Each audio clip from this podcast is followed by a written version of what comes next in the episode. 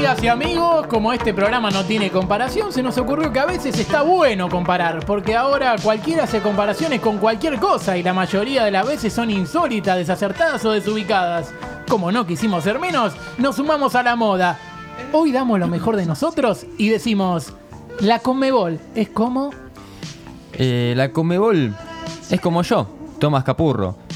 Por más que intentamos hacerlo mejor siempre, cuando más brillamos es cuando nos equivocamos.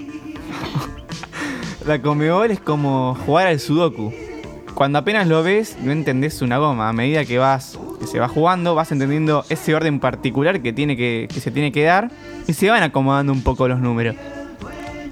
La Comebol es como una elección presidencial o legislativa. Nunca esperás una mierda de la misma, pero te termina decepcionando igual.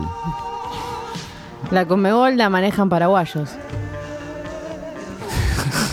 como que la pareja. La Conmebol es como la serie Ocupas. Siempre se les mete cualquiera, nadie respeta las reglas, después de cada quilombo todo se resuelve en la oficina, ni bien pueden te meten el perro, en cualquier momento te roban, pero si querés sobrevivir alguna vez tenés que robar y nadie tiene menos poder de decisión que Chiqui. ¿Qué pasó?